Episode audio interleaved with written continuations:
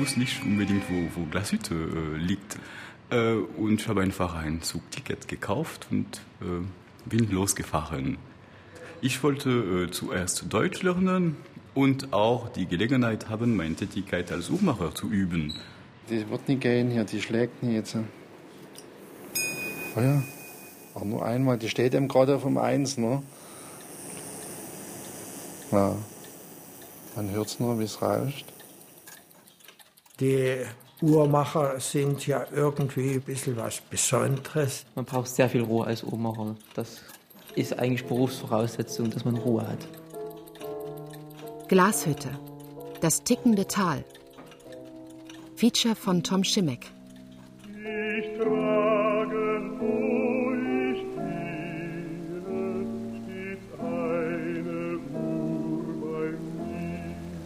Zwischen den Hängen im Osterzgebirge ist wenig Platz. Glashütte hat nur knapp 7000 Einwohner, wenn man alle eingemeindeten Weiler mitzählt, und ist doch ein Mecker der Feinstmechanik. Zunächst mal ist allgemein bekannt, dass Mittelgebirgslagen besonders geeignet sind für sowas. Der Menschenschlag, ein bisschen eigenbrötlerisch, Schwarzwald, Schweizer Jura. Bei Lange und Söhne, im Neubau am Fluss. Hinter großen Glasfenstern sieht man die Uhrmacher bei der Arbeit. Die Abteilung Zeitwerk ist steril wie ein Labor. Auch der Besucher muss Kittel tragen und in eine Vorrichtung treten, die seine Straßenschuhe mit blauen Überziehern umschließt. Kontrollierte Luftzufuhr, entsprechende Filterklassen da drin, Klebematten, Überdruck in den Bereichen, dass kein Staub reinkommt. Mein Name ist Tino Bobe, ich bin der Direktor Manufaktur. Lange ist heute der größte Betrieb in Glashütte mit etwa 500 Beschäftigten. Wir reden hier über eine Komplikationenabteilung. Das heißt, im Gegensatz äh, zur Medizin sind bei uns Komplikationen was Positives, nämlich komplizierte Uhren, die das Sammlerherz höher schlagen lassen, wo die Augen leuchten. Und dieser Arbeitsbereich hier ist wirklich spezialisiert auf diese Uhr, auf dieses Werk, weil es ist ein ganz spezielles Werk. Das Modell Zeitwerk Striking Time mit Schlagwerk. Die also jede Viertelstunde uns mit einem höheren Ton Ding so ein Zeitzeichen gibt und zur vollen Stunde mit einem Dong eigentlich einen tieferen Ton dann auch diese, die Stunde praktisch signalisiert. Mit Nachspannwerk und mechanischer digitaler Zeitanzeige. Heißt, die Uhr hat keine Zeiger, sondern Ziffern. Mit Scheiben wird die Zeit angezeigt und die springen dann immer. Es gibt auch die Variante Minutenrepetition. Und man kann alles noch steigern, das heißt, es gibt ein zweites, noch komplizierteres Modell, was uns aber die Zeit dann auf Verlangen anzeigt, dafür aber wirklich bis auf die Minute genau. Auf Knopfdruck. Mit einem tiefen Ton für jede Stunde, einem Doppelton für jeweils zehn Minuten und einem hohen Ton für jede vollendete Minute.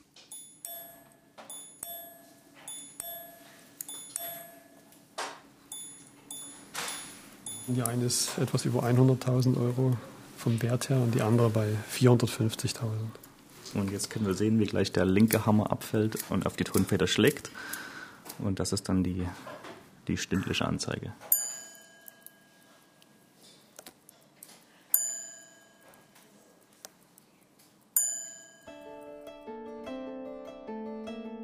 Den ersten Boom gab es hier im östlichen Erzgebirge, als im 15. Jahrhundert Silbererz entdeckt wurde.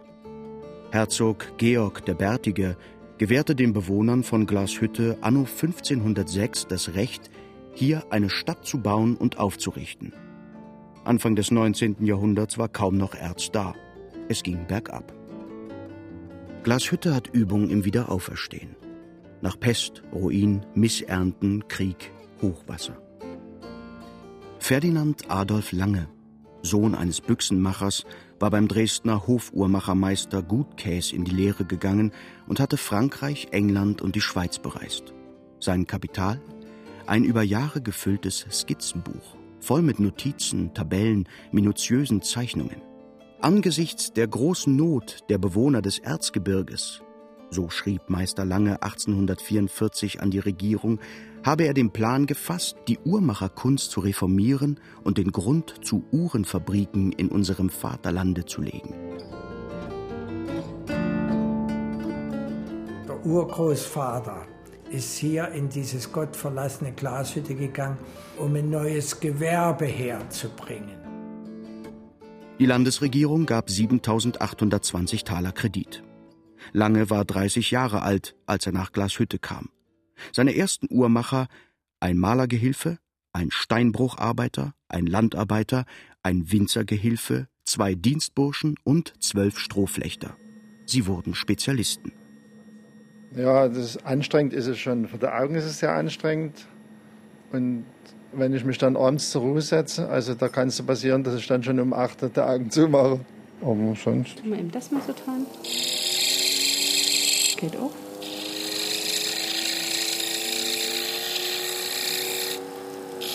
Jawohl. Wird gedreht. Also hier haben wir als Kupfer einen, einen Probedeckel. Das Gold ist zu wertvoll und müssen wir erst den Kupfer probieren.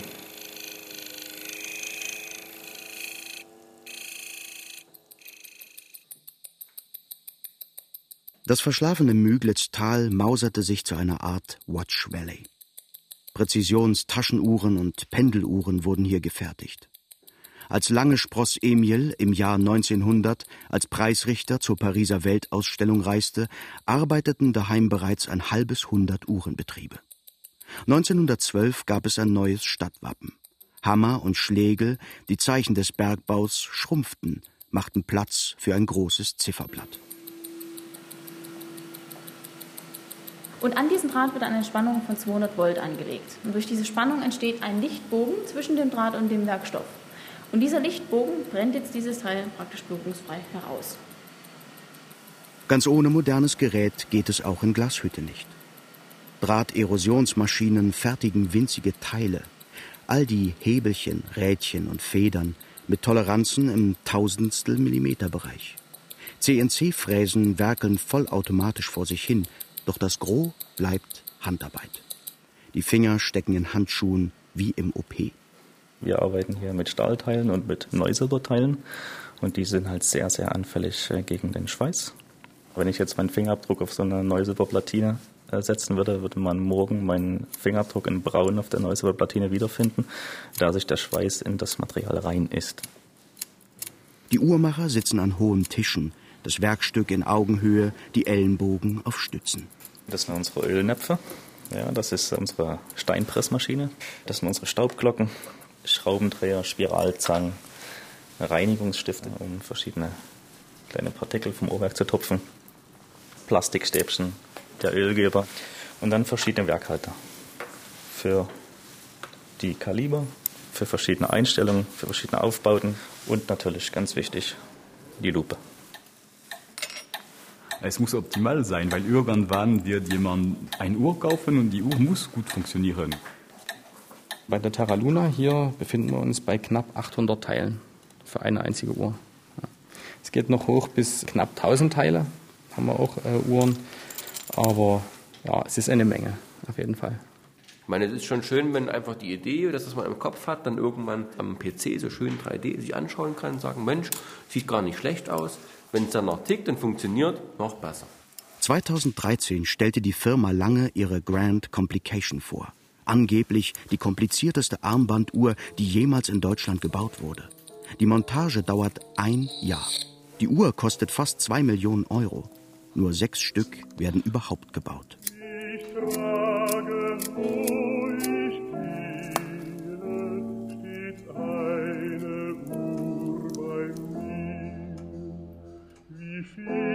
es geschlagen habe, genau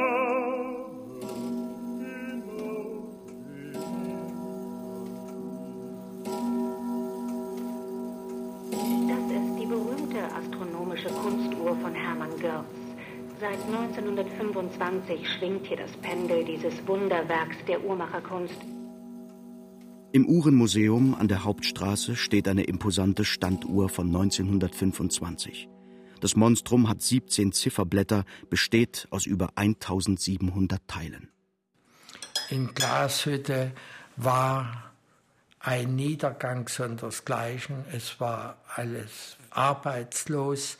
Auch die Firma Lange arbeitete nur stundenweise, um die Facharbeiter zu erhalten. Und das ist für mich ein Kindheitstrauma. Walter Lange, der Urenkel von Ferdinand Adolf, geboren 1924, gestorben im Januar 2017, in einer Aufnahme von 2005. Im Dachgeschoss der Lange Uhren GmbH. Er hat ein Kindheitsbild vor Augen. Ich sehe heute noch vorne gegenüber von unserem Stammhaus, da war so ein Eisenrohrgeländer am Fußweg, da standen die Arbeitslosen, haben ihre Zigaretten geraucht und dieser Eindruck hat mich geprägt, das sah ich offen gesagt nach der Wende auf Glashütte wieder zukommen. Und das war ein Hauptgrund, weshalb ich hier wieder hergegangen bin.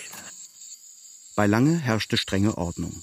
An den Maschinen standen die blauen Kittel, die Uhrmacher hatten weiße. Die Weißkittel, die waren schon was Besseres, gell? Und die Herren Regleure, die waren ganz oben. Das war die oberste Schicht. Die justierten die Uhren und trugen Stehkragen. Abends, erzählte Walter Lange, schritt sein Vater zur Endkontrolle. Oft bekam Klein Walter irgendwelche Teilchen in die Hand gedrückt. Und da habe ich halt dran rumgeschraubt.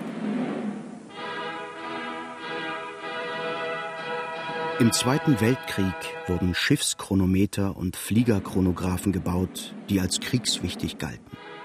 Instrumente für Panzer und Torpedoboote und Zeitzünder. Walter Lange war Volksschüler, als Hitler an die Macht kam. Ging erst auf die Uhrmacherschule, dann in den Krieg. Kehrte spät als Verwundeter heim. Am Morgen des letzten Kriegstages, dem 8. Mai 1945, fiel eine Bombe in die Werft, das Haupthaus von A. Lange und Söhne, bis hinunter in den Keller, wo Maschinen standen und viel Öl. Die Bomben sind früh um sechs gefallen. Um neun war das Gebäude restlos ausgebrannt.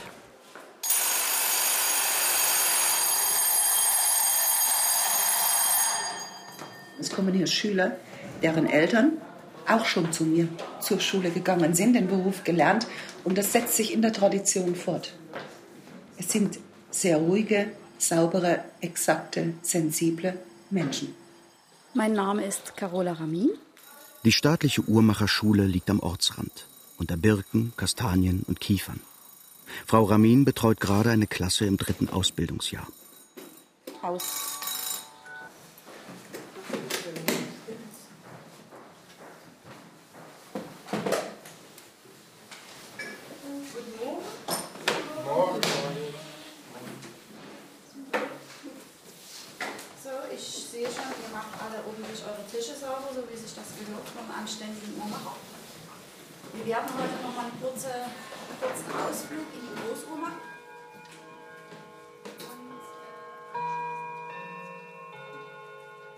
haben gerade den kompletten Ablauf eines Westminster-Klangs erlebt. Und zwar ist das nachempfunden vom Big Ben.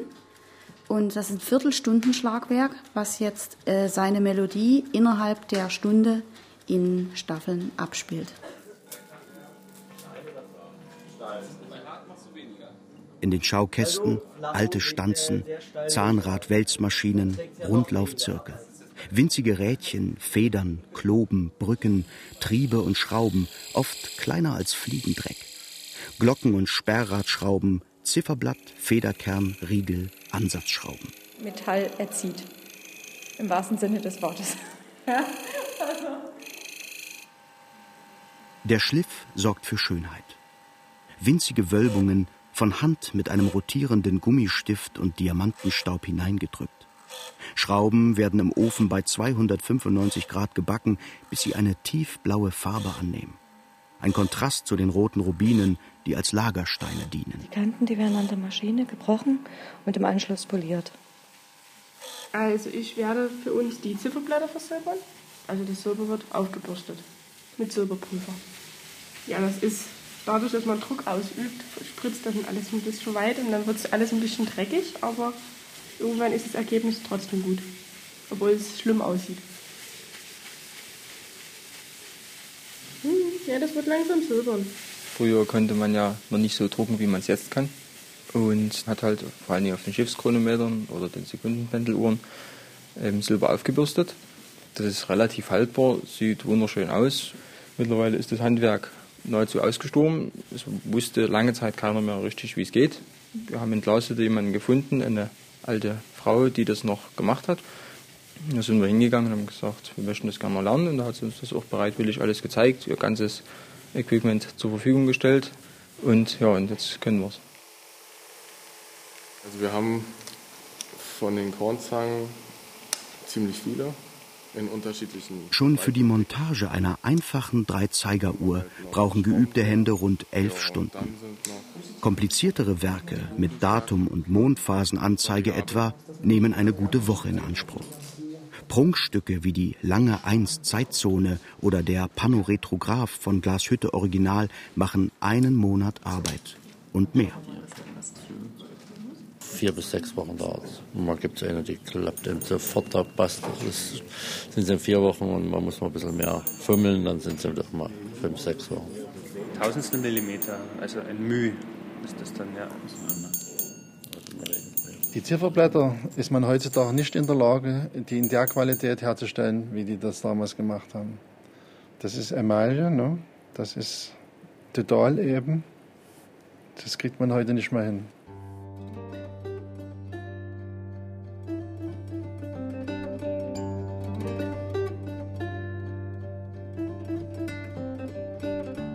Restauratoren können Zeiger herstellen, die nur 0,2 mm dick sind. In ihren Werkstätten finden sich neben modernen Mikroskopen, Laser- und Schweißgeräten auch betagte Maschinen. Eine sehr, sehr alte Bohrmaschine, die habe ich aus dem Schrott rausgeholt. Aber das ist die beste, die wir haben. Weil wir können mal hingehen, hier ein Hebel ist, wo man ein unheimliches Gefühl hat. Also man überträgt das direkt auf den Bohrer. Mit dem 015er Bohrer das Ausbohren.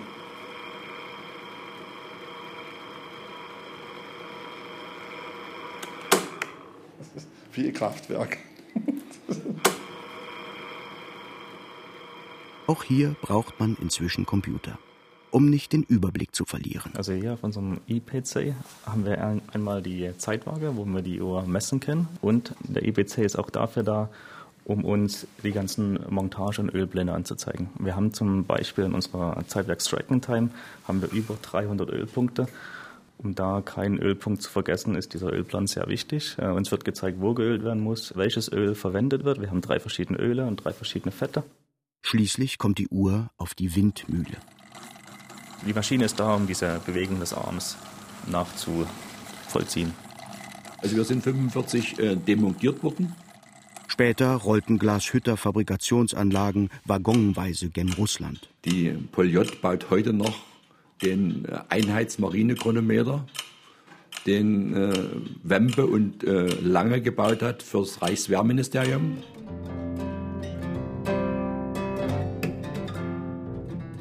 Otto Lange, Walters Onkel, wollte wieder Taschenuhren bauen. Walter und sein Vater Armbanduhren. Der Streit war müßig. 1948 kam die Enteignung. Es war der 1. Juli 1951. Mit dem Tag verschwanden die alten Markennamen und wurden nie wieder gebraucht noch missbraucht. Bin ich denen ewig dankbar dafür.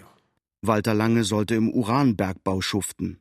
Er floh nach Berlin, weiter in den Harz, nach Bayern und schließlich per Fahrrad noch 300 Kilometer bis Pforzheim, wo er weiter Uhren fabrizierte. Der moderne Zeitmesser in modernen Formen. Präzisionsuhren aus Glashütte in der Deutschen Demokratischen Republik genügen den höchsten Ansprüchen. Stoßfest, wassergeschützt, Automatik. An dieser Stelle des Werbefilms von 1959 streicht der stolze Uhrenbesitzer lässig über den blonden Schopf seiner Gefährtin. Seitdem existierte die GUB. Die Leute hier, die Arbeiter, die kannten die Fabriken nur noch F1, F2, F3. Mein Name ist Siegfried Billmann, 50 Jahre tätig in der Uhrenindustrie. Geboren 1926, gestorben 2011. Ab 1965 Werkdirektor im VEB Glashütter Uhrenbetriebe. GUB. 25 Jahre lang. Bis zur Wende 1990. Man produzierte große Stückzahlen. In den 60ern und 70ern etwa die Spezimatik, gefolgt von der Spezikron. Danach überwiegend Quarzuhren, auch für den Westen. Da, da an diesem Geschäft, was ich mit Schiebau gemacht habe, da sind 180.000 Stück geliefert worden. Und dann nochmal eine Serie, das war, war auch über 200.000 Quarzarmbanduhren. 1980 importierte auch das Versandhaus Quelle das Kaliber 1126 aus Glashütte, Markenname Meisteranker. Glashütter Uhren. Die Partei war sehr zufrieden. Der Betrieb, berichtete Bellmann, führte jedes Jahr 15 bis 20 Millionen Gewinn an den Staat ab. Glashütter Uhren mit automatischem Aufzug. Ein Produkt moderner Technik. Das große Handicap, was Glashütter hatte, muss ich sagen, wir haben ungefähr 20 Jahre um den Zentralbau gekämpft hier. Erst 1989, kurz vor Ladenschluss, war das neue Zentralgebäude, 17.000 Quadratmeter Produktionsfläche, endlich fertig. Ja, und da steche ich jetzt hier die Ornamente ein. Eine Blume und verschiedene Ranken mit einem Stichel. Der ist so scharf, dass man hier in dem Neusilber die Späne rausschneiden kann, sozusagen. Da wird gerade eine Platine perliert. Das ist eine ganz besondere Form des Schliffs. Die Stichel werden auch immer wieder frisch angeschliffen und poliert, damit die auch immer richtig schön scharf sind und einen glänzenden Schnitt machen. Die Stichel fertigen wir uns ja auch selber an. Ja, und da hat jeder so seine individuelle Art. Schleppzeigerwelle, Ankerradzahn, Lagerstein, Gangreserve, Federhaus, Unruhreif, Lünette, Minutentourbillon, Tremblage-Gravur, Handaufzugskaliber, Repetition, Schwanenhals-Feinregulierung, Zwiebelkrone. Es ist eine ganz eigene Sprache. Also ich habe eine Spertlinge, eine Spertlingenfeder, dann das Aufzugsrad, das ist das hier, das Übertragungsrad, dann kommen noch die Wippen rein und auf, da kommt dann noch so ein Doppelradknoten drauf. Und die Sowjetsohnflüchtlinge wurden nachher äh, rehabilitiert und durften wieder einreisen. Und ich bin seit 1976 jedes Jahr hier gewesen und habe dadurch den zunehmenden Verfall beobachtet. Immer wieder schlich Walter Lange sich ein, wie ein Spion. Da bin ich wie ein Verbrecher hier durch Glashütte geschlichen, im großen Bogen um das Haus herum. Wenn ich irgendjemand besucht habe, da habe ich das Auto stehen gelassen, um die Leute nicht in Gefahr zu bringen. Denn wenn hier ein Westauto hielt, dann hieß, was hat er für ein Nummerschild? Wer ist in Pforzheim? Wer könnte das sein? Und ich meine, ganz verbergen können, aber man hat mich in Ruhe gelassen. Walter Lange war schon 66, als sich die Chance bot, das Werk des Urgroßvaters fortzusetzen. Ganz einfach war das nicht. Man wollte mich praktisch von der Treuhand vergewaltigen, dass ich den GUB-Betrieb übernehme. Aber wie ich hier gründete, hatte der noch 1000 Mitarbeiter. Dann hätte ich gut über 900 entlassen müssen. Und da hätten sie mich mit Schimpf und Schande aus dem Ort verjagt als lange. Hätte ich niemals machen können. Die Treuhand macht im Oktober 1990 aus dem VEB eine GmbH. Die hat inzwischen wieder gut 300 Angestellte. Markenname Glashütte Original. So, jetzt können wir es mal einschalten.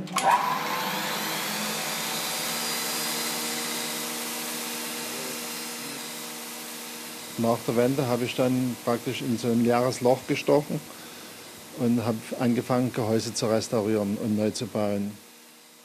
Am 7. Dezember 1990, auf den Tag genau 145 Jahre, nachdem Ferdinand Adolf Lange seine Firma in Glashütte angemeldet hatte, gründete Werner Lange die Lange Uhren GmbH. Abends, wo wir gesehen haben, dass die Mauer gefallen ist, da wussten wir sofort, wir haben ja mehr Masse hergestellt.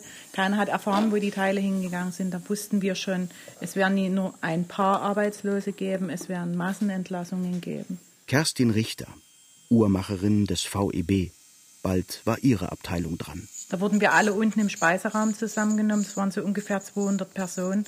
Und dort hat jede von den 200 Personen ihren Entlassungsbrief bekommen. Doch am schwarzen Brett hing ein Zettel. Eine Firma lange suchte Spitzenuhrmacher. Und mein Mann, der ließ nicht locker. Tagelang hat er auf mich eingedöst. Bewerb dich doch mal, schreib doch mal eine Bewerbung. Ja, und dann dachte ich, ihm zuliebe wirst du das doch mal machen. Das hat nie lange gedauert, da bekam ich Post. Sie war sehr aufgeregt. Aber der neue Chef meinte, man kann alles lernen. Ja, da habe ich natürlich zugesagt. Kerstin Richter wurde zur Fortbildung nach Schaffhausen geschickt. Mit meinem Lehrhefter aus der Lehre bin ich da runtergefahren, habe ich wieder angefangen, wie wird eine Hemmung eingestellt, wie werden vielleicht Höhenspiele geordnet oder so. Da saß ich manchmal abends in meinem Hotelzimmer mit Tränen in den Augen und dachte, das wirst du nie im Leben schaffen. Ja, und so ging das Schritt für Schritt für Schritt vorwärts. Und heute baue ich mit die tollsten Uhren, die es zu kaufen gibt. Und die teuersten. Lange und die GUB setzen auf Luxus auf Kreationen, die fünf- oder gar sechsstellige Beträge kosten. Als Lange 1994 im Schloss zu Dresden die ersten Stücke präsentierte, lieferten sich die Juweliere eine Bieterschlacht. Die ganze Kollektion war sofort weg. In den 60ern und 70ern galt der Quarzantrieb als Symbol des Fortschritts. Der neue Pfennigartikel aus Fernost ließ die mechanische Uhrenindustrie erzittern. In der Schweiz kostete die Quarzkrise Zehntausenden den Job. Braucht man eine Sekunde als Mensch? Oh, Verzeihung, ich kam heute eine Sekunde zu spät. Meine Uhr geht falsch.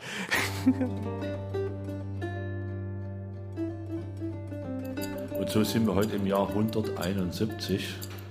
Und der Stadt Glashütte geht es, wenn man nicht übertreiben, eigentlich besser denn je. Irgendwie haben die Firmen es ja alle geschafft. Die neue, alte GUB die wiedergeborene Traditionsfirma Lange, auch die Spezialfirma Mühle und Zuzügler wie Wempe, Söhnle, Tutima. Sogar die Union, eine uralte Marke, die in den 1920er Jahren von der Wirtschaftskrise verschluckt worden war. Und eine ganz neue Marke, Nomos. Auf der anderen Seite sind es Konzerne, die den Markt beherrschen. Also wo vor 10, 15 Jahren noch viele unabhängige Uhrenmarken lieferten, äh, ist ein Fachhändler heute fast von ein, zwei Herstellern abhängig. Also Swatch Group, Richmond Group, die Händler sind nicht mehr frei. Die GUB gehört seit 2000 zur Swatch Group. Lange und Söhne seit 2001 zum Luxusgüterkonzern Richmond. Selbst in luftigen Luxushöhen kann es Turbulenzen geben. In der Schweiz bricht gerade der Umsatz der Topmarken ein, auch weil in China schärfer gegen Korruption vorgegangen wird. Das bedeutet, kostbare Geschenke sind weniger gefragt.